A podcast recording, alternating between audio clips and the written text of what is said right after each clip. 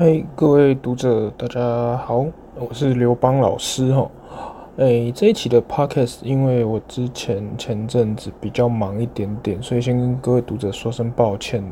呃，这一集 podcast 大概拖了 两个月吧，两个月，对，真的很抱歉，因为前阵子真的有一些些事情耽搁了。好，那这一次，其实哦。呃，刘邦老师在写这一集，怕这一集期刊的时候，其实心情有一些些沉重，因为呃，我本身也是职业律师，所以其实碰到的案件相对上也会，啊，先先先说，因为我自己办的案件是刑案大于民案，也就是说，我刑事案件其实相对比较多一点。那刑事案件其实，如果说大家有学过刑事诉讼法，应该稍微都会有一点概念，就是刑事犯罪呢，它本身目的上是为了去衡量一个人，呃，应该说一个犯罪嫌疑人，他有没有犯罪行为，犯呃有没有犯罪事实？那这个犯罪事实，呃，该当于哪一条罪？也就是说，他这个做了某一个事实，那这个事实是该当于某一个某一条罪，然后成成为了一个犯罪事实。那这个犯罪事实应该量处他多少或怎么样的刑度的一个过程。这是呃，因为其实学理上会讲得很复杂，会说什么呃，刑事程序是为了。界定特定人，呃，特定犯罪人、特定犯罪事实，国家刑法具体刑罚权对其有无及其范围嘛？那其实简单讲，就是这个事实到底有没有构成犯罪？那构成犯罪的话，我们国家或或者是说法院应该判他多少刑度这样子？那其实呢，嗯，大家可以去想一下，刑事犯罪它其实会。去牵涉到除了除了无罪了，无罪当然就是没事啊，你就是回归你的正常生活嘛。那如果说，哎、你如果之前还有被羁押，那国家后来，哎、欸，确定你判无罪，你还可以有冤狱赔偿问题啊，很很这是很很极少部分呐。那通常大部分的情况呢，都是你可能做了某一件事情，那也确实，呃，不要说你啊，因为各位读者应该不会，就是某一个人某甲好了，某甲，嗯。大家知道陈建忠老师吗？也对，因为我跟他蛮熟，我可以用他做例子。就比如说，今天陈建忠他如果说对，呃，对我，对刘邦，对刘邦我，呃，从事强制性交，那这是一个事实。那这个事实，如果说我把他，呃，把陈建忠告进法院，那法院可能会判处他可能有期徒刑之类的。好，那有期徒刑这个东西，其实大家都大家都可以理解嘛。就是把一个人然后关进监狱里面，那希望他自己去反省。那陈忠犯的是又是强制性交的话，那他可能会有所谓的呃呃后续的治疗的部分嘛，强制治疗。好，那其实大家可以去理解一下，我们目前的刑有哪几种？呃，死刑嘛，无期徒刑、有期徒刑、罚金嘛，再来就拘役嘛，大概是这五种。哎、其实最最前面还有一个死刑嘛。那其实为什么会想要去跟读者们讨论一下死刑这个东西呢？其实先说我我自己不是 Face 联盟的人，对。那其实对于 Face 联盟主张，我没有到全部同意，我有部分同意，但我没有全部同意。可是呢，其实主轴上，我认为说我跟 Face 联盟的想法还是有某些程度上是一致的。那至于哪些程度？其实。呃，在我这一篇这个从台南杀警案看待死刑制度这个部分，应该看得出来。嗯，我印象啦，我印象在我那时候念大学的时候，台湾发生了蛮多蛮多件的悲剧。像我印象最深刻，我那时候呃，因为大家都知道我是东海大学的，那我那时候还没有进东海大学之前呢。发生了一个，就是大家都知道郑捷嘛，呃，北捷杀人案，哎、北捷的无差别杀人案。那大家应该都不用都知道，就是反正是在呃江子翠到龙山寺中间这一段，那这一段它比较长，它比较长，所以郑捷就想就选定在这一段开始他的无差别杀人计划。那那时候东海大学也有出来就是道歉，然后再来后来是那个小灯泡嘛，小灯泡，然后再后来就是那个华山杀人案啊这些前前后后其实。二零一四、二零一三年，呃，二零一四年到二零一五年这一阵子，其实台湾发生蛮多类似的惨案。那其实发生这些惨案之后，你大家去关注一下，比如说爆料公社，呃，脸书就是脸书社团嘛，然后再来 IG，再来，呃，可能推特，呃，推特应该也也有了，因为推特大家会去。比较常接收到应该都是国外的讯息，推特嘛，然后再来就是 D 卡。基本上在网络平台，他们会开始有一股很强烈的死刑风向出来。那死刑这件事情，其实在这个时刻会被推到就是呼声比较高，包含像嗯 Face 联盟那时候也曾一一直被个备受攻击。那其实攻击的目的，呃，攻击的。理由啦，不外乎就是说，哎、你看，我们现在有死刑哦、那这些人都还敢做这些事情，那你们一旦把死刑废除了，那这些人不就毫无顾忌的，或者会有更多潜在犯罪人毫无顾忌？他们的想法其实我们不能说错，因为大家知道我们的刑法，刑法它有几个理论哈，第一个最呃最原始的是应报理论嘛，应报理论的是什么？以牙还牙，以眼还眼嘛。大家还记得那个汉谟拉比法典吗？以牙还牙，以眼还眼，其实类似，不完全，但类似。呃，为什么说不完全？因为现在你如果说真的对呃陈业忠把我眼睛挖掉了，然后导致说我一眼一眼失明，哦，这是重伤嘛？我我国刑法会判处他什么有期徒刑，不会判处他也把一个眼睛挖掉。所以说，应报理论类似，类似于以前的这个汉谟拉比法典，但不全然，因为不可能会有一样的手段出现出现。再者。今天如果说陈建忠把我杀了，那这会落入一个很尴尬的情况哦。陈建忠把我杀了，好，那假设说我今天呃上有高堂，下有下有妻小嘛，OK，那对我，假如对我儿子来说，他上车是谁？是他爸爸。对我爸来说，他上车是谁？是他儿子。好，那这时候如果我们复仇对象只有一个人，叫陈建忠，那我应该这时候这时候会落入一个谬误哦。我应该让陈建忠感受死亡痛苦，还是让他的家人感受这一段亲情被剥夺痛苦？也就是说，今天陈建忠杀呃，假如说陈建忠杀了我嘛，那对我爸来讲，他伤了他死了一个儿子嘛。好，那这时候如果要让陈建忠理解到我爸的痛苦，哎、我们要杀的人就不是陈建忠，是他儿子。哇，这很可怕。这边是哇，那就是。一代一代这样传下去，而且最最可能最最可怕的是，可能行为人自己本身没事。好，这是应报理论，然后再来，为什么我会说网络网络乡民说的东西没有错？第二个是所谓的一般预防理论。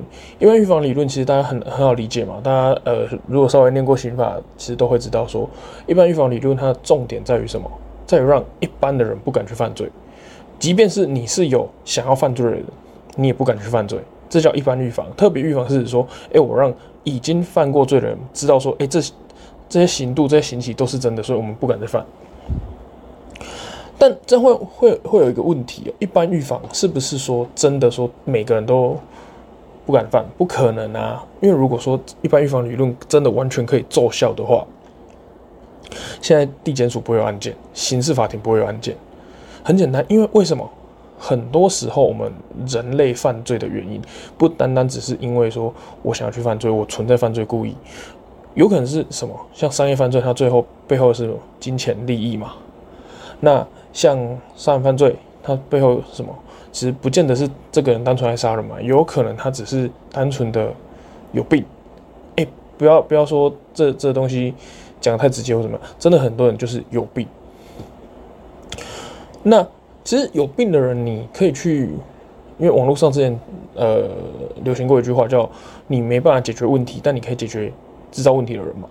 对，那其实这就是另一个另一个层次的想法，就是说，哎、我或许没办法去解决这个有病的人，呃，这个有病这个问题，但我可以去解决有病的人，也就是说，我们今天只要把人杀掉，那就没有这个病了。乍听之下很有道理，可是其实大家可以去想一下，说，哎、那为什么不找出病因？因为像如呃，我之前我之前待过医学大学，所以。医学医学思考跟法学思考其实不太一样。医学思考他会希望去理解，或呃，应该说刨根究底，然后去找出一个问题的根源。可是法学通常会，嗯，也不能说法学不这么做了，但法学会去做是加入其他的思考，然后去想说怎么妥善的解决这个问题。好，那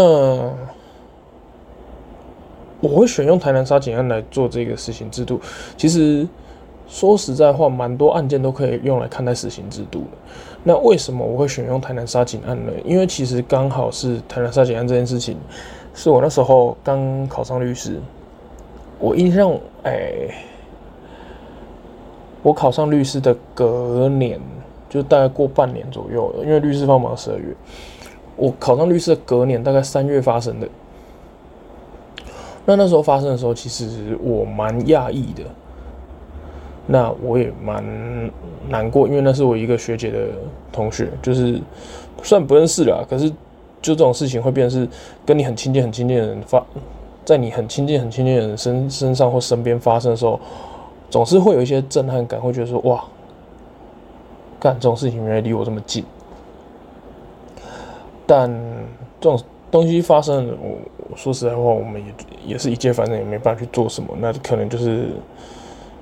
安慰吧，或者是帮网络上可能也不可能去说什么。好，那只是说我会选这篇来做实行制度的介绍。其实其次啦，其实是是我那时候刚考上律师，然后你知道，其实大家说刚考上律师的时候法学程度最强，我觉得那屁话啦。只是那时候比较有时间去思考，去很认真、很认真，然后很有条理、很有脉络去思考一个问题。那那时候我就在想说，哎、死刑这件事到底存废还是有没有必要？那会想要在这一期第第八十二期的这个这个期刊去写呢，是刚好因为这一件已经判决确定了，刚好最近判决确定。那是这样子啊，因为其实死刑这件事情，大家。可以去，以前我国是有绝对死刑的，但后来修法之后就没了。那其实可以去理解啦，因为绝对死刑就唯一死刑这件事情，大家去想嘛。大家有没有吃过吃到饱？有吗？呃，像最近比较红，我比较常在 IG 上看到，像想想，就饗食天堂它另一个品牌想想，然后跟续集嘛，就这两家，这两家吃到饱。吃到饱的特性是什么？就是你只要付一个价格，那所有你看得到的东西都可以吃嘛。好，也就是说，我今天假设呃，你付了两千块，那你付了两千块，就是你进来这个场合，所有做的事情，包含你喝水，包含你吃东西，包含你去上厕所，包含你可能在里面又大了个便，对，这些事情你在这两个小时之内做一次。做一百次都不会影响到你的价格，就是两千块。OK，那会产生什么？大家去吃吃到饱一定会看过很多情况嘛。高中生，哎、高中生反而不会，高中生其实是最最那个，呃。可能就会看到说，哎、某某个食材可能很贵，平常不容易看得到。那一一放上去，大家就啪啊狂夹狂夹狂狂拿这样子。可是拿完之后，大家有没有去想？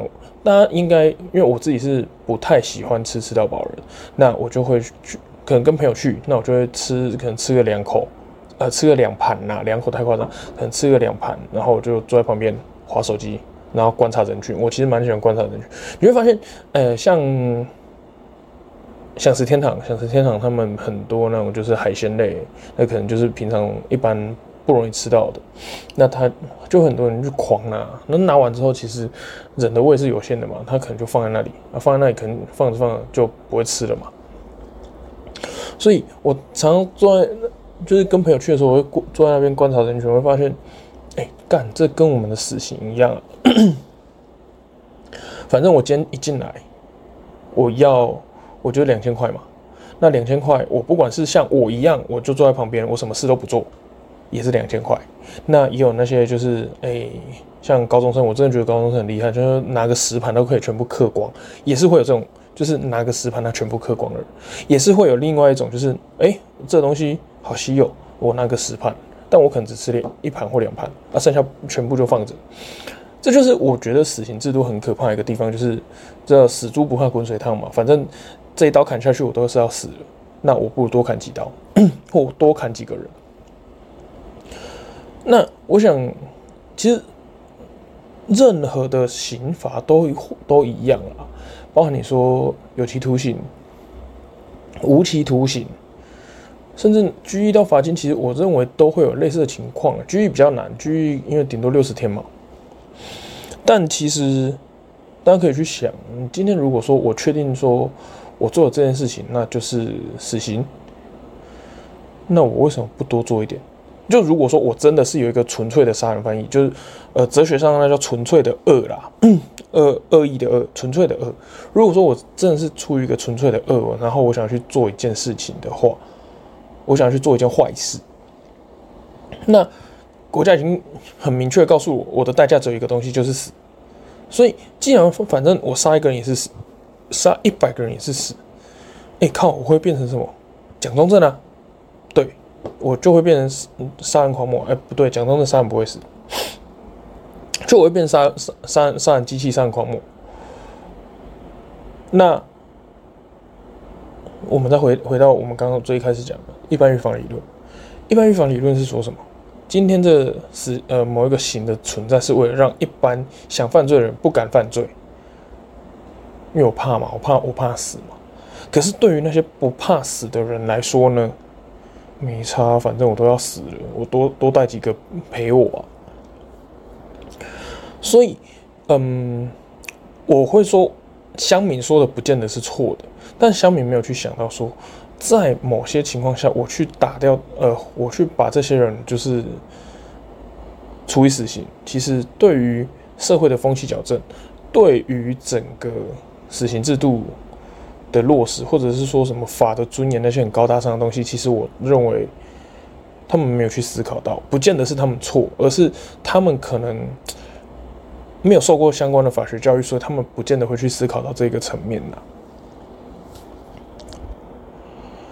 那再来，其实我为什么在里面讲了很多所谓的呃技术上可以去延缓或争取死刑的？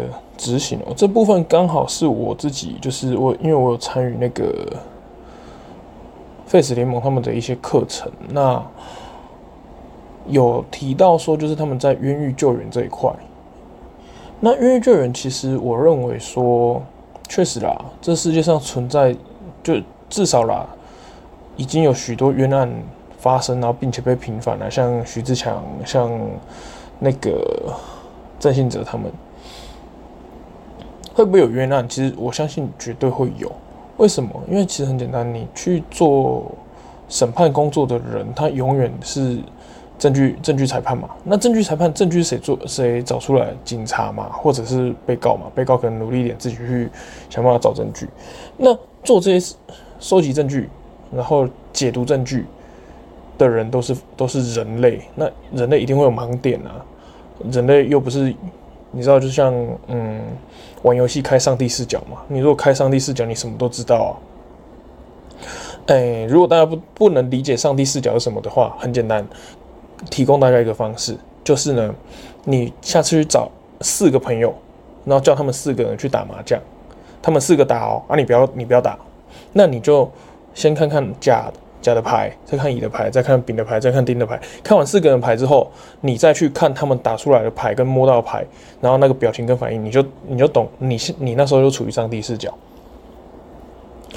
当那当然，因为我们可能就是辩护人有辩护人的角度，检察官有检察官的角度，法官有法官的角度，那没有人是用上帝视角来看整个事实的过程，也没有那种你知道，呃，VCR 可以回放嘛，所以就只能从事后证据去编编出一个像样的故事。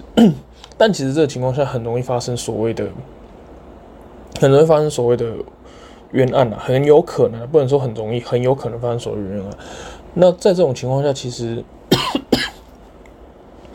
要说存在冤案，我认为当然固然存在，但如果说我们，哎、因为其实存在冤案会有一个情况，就是冤案，那加上所谓的死刑，这变成一个很可怕的，因呃很可怕的，会产生很可怕的效果啊。因为大家可以去想想，因为人可能是被冤枉，但他面对的。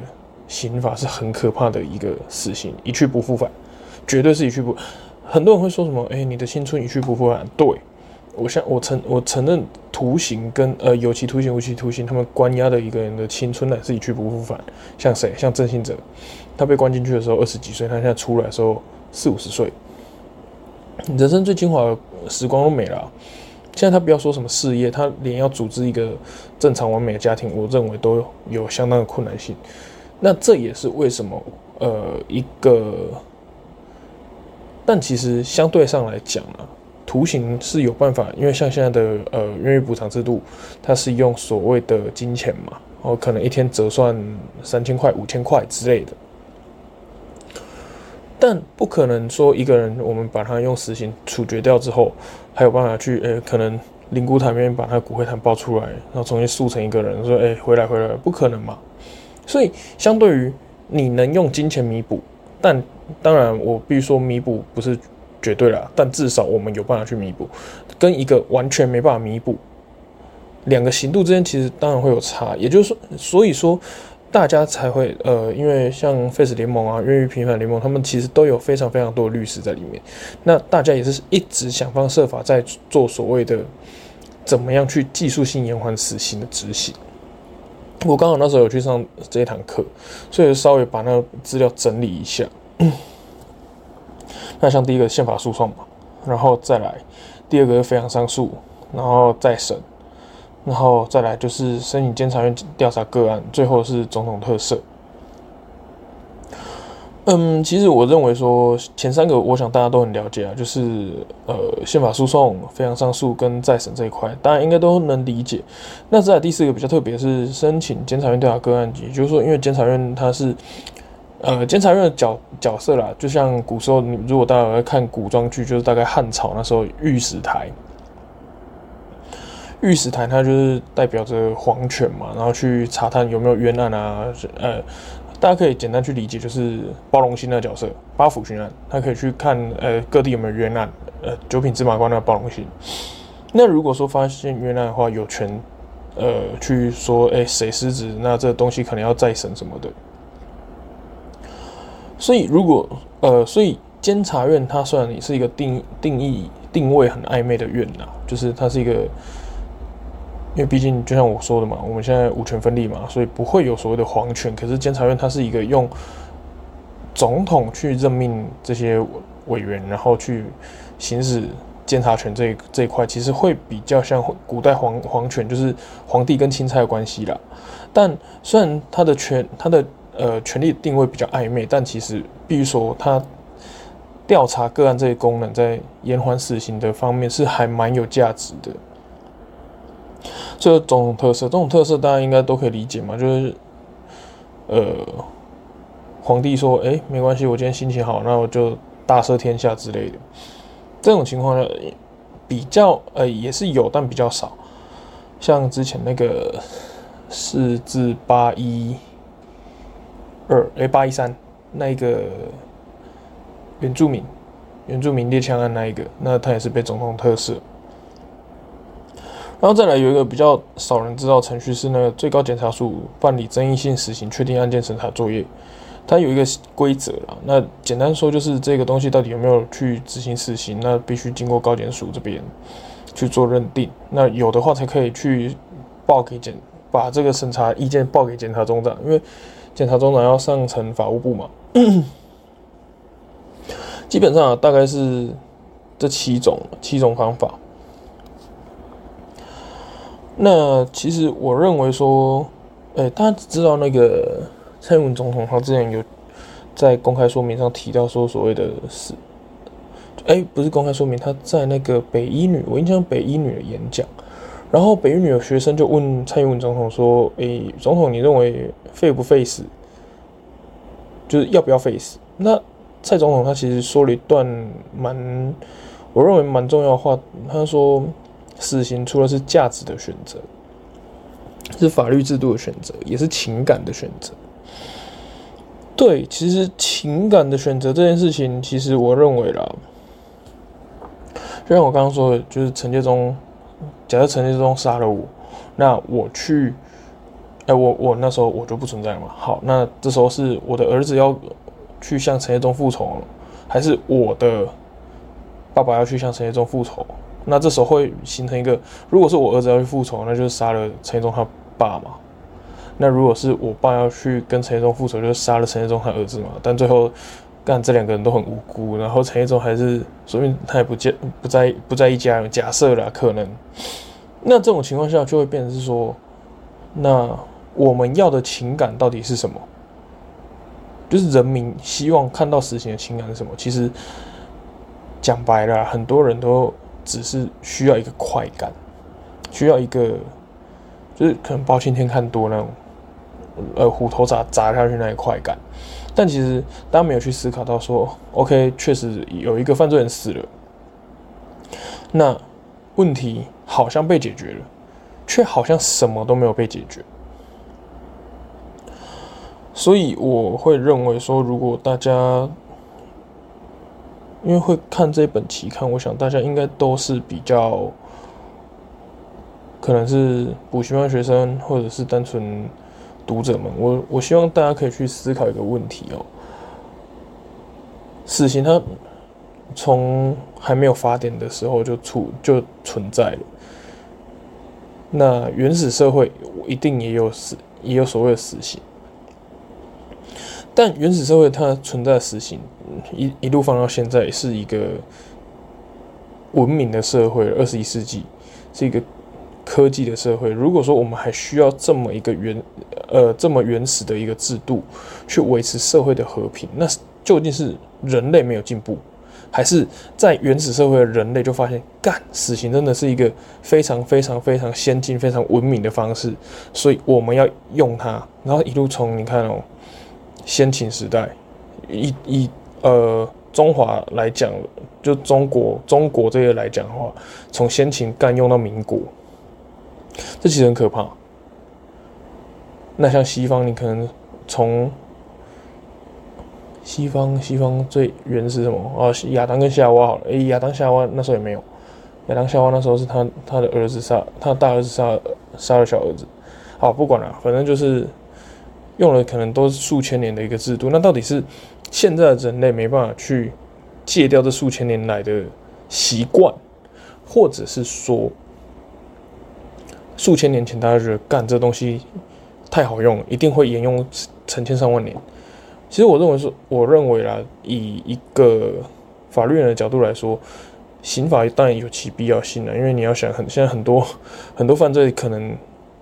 法官处以重刑，那这个人可能进去关个两年三年，出来之后啪，两个月又犯罪，又甚至犯一模一样的罪，都有。所以刑法它固然存在它的矫治功能，但是不是有，是不是绝对有用，是不是一定非要刑法不可？其实我都是存在一个问号。但我必须说，如果一个刑法它会牵涉到一个人的生命啊，那大家可能就值得去思考一下，说，哎，要不要赋予国家这么大的权力？其实。我蛮喜欢看卢梭的社会契约论，就也有人把它翻译成民约论了。社会契约论是这样，它其实是说，就是在从前原始时，它是假设的哦，它其实整本书都是假设的。那它假设说，诶，大家在一个原始社会，那原始社会靠什么？拳头拼大小嘛，拳头拼地位高低嘛，拳头大的地位高。那当有一天人类就觉得说，我、哦、干不行，这样这样好累，我可能一睡醒就要打架，然后打到睡觉，那、睡觉我可能还会被偷袭，我干这这人生很累，所以大家就想说，好好好，来来来，揪出来，大家泡个茶，聊个天，哎、我们以后都不要打架，那、啊、以后我们就选某某某个可能某个人出来调解纠纷，哎、他说什么就我们都听他的，啊，我们以后说大家不要打架，那这时候才会出现一个 judge，就是一个裁判者的制度。那有 judge 之后，大家会来开始来想啊啊，judge 我们必须让他有一个规则可循嘛，所以就是哎、你家有什么地雷，我家有什么地雷，他家谁家有什么地雷嘛，踩到地雷才会打架、大家把地雷都讲出来，然后做一个调和，哎、你被偷两只羊会打人，哎、我被偷一只羊会打人，哎、好啊，不然这样我们说好，就是你也不要损失那么多，就一只羊就就打人。啊，我就说，哦，好，一只羊我底线可以，一只羊你也 OK。好，如果是这样子的话，那 Judge，我跟你说，以后一只只要有人偷一只羊，就打他。渐渐渐渐，大家就开始把这规则定出来，那就最原始的法律嘛。那在那卢梭那时候，社会契约论有没有实行？有。可是。呃，年代问题啦，便是大家大家会发现，法律是人民大家一起定出来，judge 是谁赋予他权利，是也是大家人民赋予他权利。那这个 judge 他其实有点像，呃，我不会说他是一个法官的角色，我认为他是一个国家或政府的角色。那也就是说，国家的权利也是人民给的啊。那你要不要让国家可以剥夺你的生命？这也是人民去选的。当你认为说没有一个人，因为 judge 他本身也是人。当你认为说没有一个人可以肆意夺走他人的生命的时候，那为什么我们要放任这个 judge 他可以去说，哎，谁该死，谁不该死？那其实间接这我们也是赋予这个人，然后去剥夺他人生命的权利啊。可是其实我们的大前提是，没有一个人可以去任意剥夺他人生命的权利。这是我自己认为说，呃，我最近在就是前阵子啊，一路走来，我在网络上看到的。对于死刑的看法，那我自己发表我的看法，当然我没有伟大到我要去发社论。这是我想要跟各位读者去分享一下，说，诶，死刑这件事情其实有不同面向的想法，那大家也可以去换个角度思考。当然了，看到社会案件的时候，还是会很会很难过，会很不舍，就是觉得说，诶，为什么这个社会是不够好，不够好，然后才会产生这种悲剧？但其实换换个角度想，我会认为说，或许啊。我们要做不是不是去解决现在社会存在这个问题，而是想办法去影响其他人，让社会更好。好，我是刘邦老师，那这一集 Podcast 就到这边。